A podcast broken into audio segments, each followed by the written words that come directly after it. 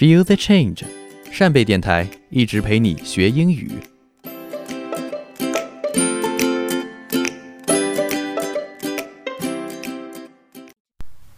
亲爱的听众朋友们，你们好，欢迎收听扇贝电台，我是本期主播元仔，我在瑞典哥德堡向你问好。本期我为你朗读的是英国儿童文学作家罗尔德·达尔的小说《The B.F.G. 圆梦巨人》的第一章。The B.F.G. Chapter 1 The Witching Hour Sophie couldn't sleep. A brilliant moonbeam was slanting through a gap in the curtains. It was shining right onto her pillow. The other children in the dormitory had been asleep for hours. Sophie closed her eyes and lay quite still. She tried very hard to doze off. It was no good.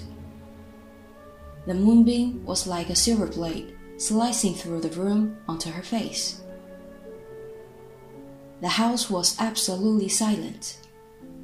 No voices came up from downstairs. There were no footsteps on the floor above either. The window behind the curtain was wide open, but nobody was walking on the pavement outside.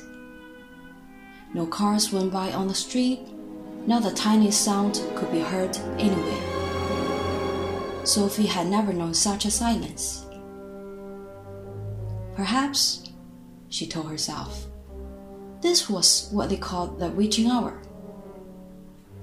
The witching hour, somebody had once whispered to her, was a special moment in the middle of the night when every child and every grown up was in a deep, deep sleep. And all the dark things came out from hiding and had the world to themselves.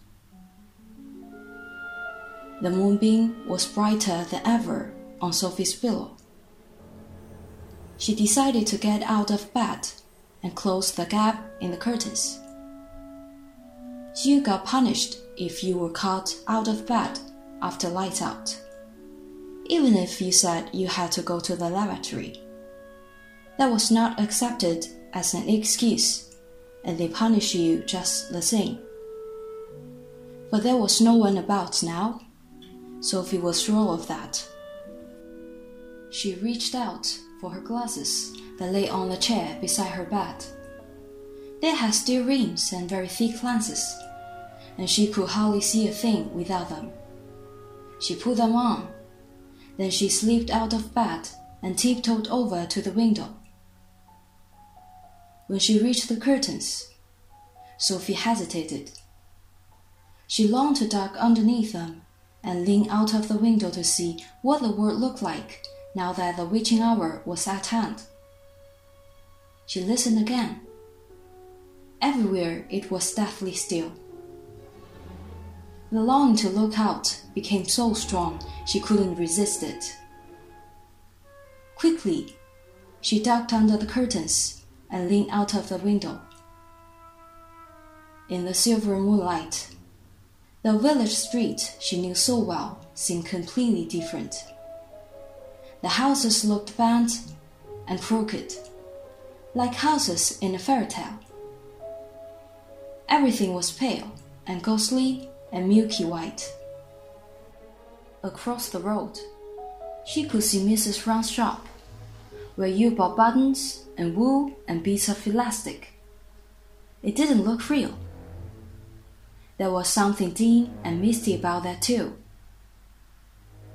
Sophie allowed her eye to travel further and further down the street. Suddenly, she froze. There was something coming up the street on the opposite side.